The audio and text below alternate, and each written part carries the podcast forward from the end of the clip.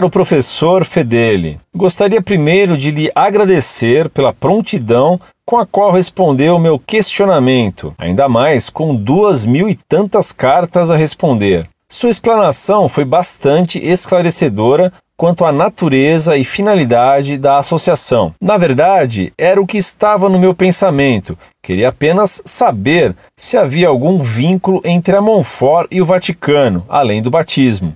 Ratifico o que escrevi anteriormente. Acho grandioso, válido e rico o trabalho desenvolvido, embora, repito, discorde de alguns entendimentos. Sobre as tristes constatações estatísticas redigidas, já eram do meu conhecimento, não em números tão exatos, mas o abandono dos católicos à sua fé, principalmente no velho continente, é visível. Não concordo, no entanto, que o senhor atribua às mudanças trazidas pelo Vaticano II o único motivo dessas perdas. De qualquer forma, meus argumentos não terão o conhecimento demonstrado pelo senhor. Então, para evitar erros grosseiros, lhe faço nova pergunta: por que atribuir ao Concílio Vaticano II a causa dessas perdas? Li alguns de seus artigos e respostas sobre o assunto e vi sua posição contrária ao Vaticano II, dizendo ser ele inútil e obscuro, trazendo confusão à Igreja. Mas até onde as ideias do concílio prejudicaram a fé católica, ao ponto de perder fiéis? Não há então posições positivas trazidas pela Igreja do Vaticano II? Quanto à igreja una, santa e pecadora, o senhor tem razão, o credo é outro.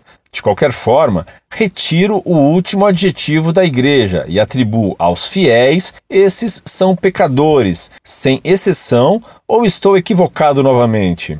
Em relação ao meu gosto pela história, vou lhe esclarecer. Afirmei que sempre gostei de história, porém não sou estudioso no assunto. Quando escrevi sempre gostei de história, Estava me referindo aos bancos escolares, quando de fato era uma das minhas matérias favoritas. Então, perdão, professor, pelo erro grosseiro que o senhor afirma ter eu cometido. No entanto, não posso deixar de destacar que o que ensino nos bancos escolares é que a Igreja quis demonstrar força com a Inquisição, perseguindo, matando e violando em nome de Deus aqueles que a ela contestava. Também é a opinião defendida por alguns historiadores, ao menos os que conheço. Por isso, até me surpreendi quando vi sua formação em história. Aproveito para lhe perguntar novamente: estou equivocado? O que alguns historiadores dizem sobre a Igreja, Estado medieval, é errado? Por quê? Por fim, estou sempre em busca de conhecimento e com certeza irei em busca de informações, como tenho feito diariamente. Espero um dia chegar ao brilhantismo e potencial com o qual o senhor responde e defende seu ponto de vista. Espero, porém, alcançar argumentos suficientes para contrapor algumas de suas teses, as quais compreendo, porém discordo. No mais, professor, continuo com meu São Francisco, o de Assis, até que prove o contrário, é um santo pelo qual tenho apreço, ao menos dos livros que li de histórias a ele atribuídas. Enxerguei nele forte presença divina. Permita-me ainda lhe fazer mais dois questionamentos. Gostaria de saber, à luz da verdade defendida pela Montfort, a opinião sobre o pontificado do Papa João Paulo II e o que esperar de Bento XVI no que diz respeito à possibilidade de um novo concílio.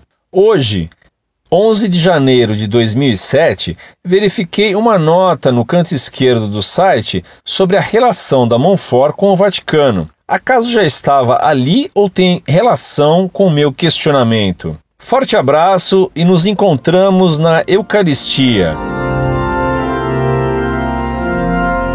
Muito prezado doutor, salve Maria. Fico muito contente que você tenha bem compreendido que não se pode dizer como fez Lutero, que a igreja é santa e pecadora. Como você bem disse, pecadores somos nós, e a igreja nos santifica, e nós não tornamos a igreja pecadora. Assim como na missa o sacerdote mistura vinho com uma só gota de água, que simboliza a nossa lágrima de arrependimento, perdoando então nossos pecados veniais ao abençoar essa gota de água, assim nós nos unimos a Cristo. A gotinha de água não vai aguar o vinho. Pelo contrário, é o vinho que vai vinificar a água, dando-lhe sua cor, aroma e sabor. Assim também nós, unidos a Cristo na igreja, não o aguamos, mas ele nos dá a cor, o perfume e o sabor de suas virtudes. Nós não tornamos a igreja pecadora como nós. Ela nos santifica porque ela é santa e santificadora da santidade que lhe vem de Cristo Deus, cabeça do corpo místico da igreja. Louvo sua honestidade intelectual, reconhecendo equívocos. Há uma verdadeira conspiração contra a igreja na história, como houve uma conspiração contra Cristo que o levou à morte de cruz. Os livros de história usados nas escolas mentem descaradamente. Como já tratei largamente nesse ponto no site, permita-me pedir-lhe que leia, por exemplo, dois textos meus. Um se intitula Mas que gente ignorante e trata da questão se na Idade Média se ensinava que a Terra era plana. Um, um segundo texto seria sobre a vocação do Brasil. Há também muitas cartas tratando da Inquisição, citando livros e autores europeus que desmentem as lendas que ainda correm no Brasil sobre a Inquisição. Permita-me dizer-lhe que não defendo um ponto de vista meu. Defendo a Igreja, defendo a fé e defendo a verdade histórica, tal qual ela objetivamente foi. Qual o livro que você leu sobre São Francisco de Assis? Aquela nota sobre a Montfort e o Vaticano está lá há muito tempo já. Sobre o pontificado de João Paulo II e de Bento XVI, escrevi muitos artigos e cartas. Hoje, para atendê-lo, pelo menos em parte, cito-lhe um dito que corria em Roma. João Paulo II enchia as praças e esvaziava as igrejas. Bento XVI esvazia as praças e vai encher as igrejas. Nos últimos meses, esse dito tão inteligente que tem que ser de um cardeal peninsular, foi um tanto desmentido. Bento XVI tem conseguido uma audiência na Praça São Pedro muito maior do que a de João Paulo II, apesar de não ter uma personalidade tão cativante quanto indubitavelmente tinha o Papa polonês. No fim de um longo pontificado, João Paulo II legou a Bento XVI uma igreja extremamente dividida. No Brasil, não há duas paróquias com a mesma missa. Não há dois grupos católicos que se entendam e que concordem entre si.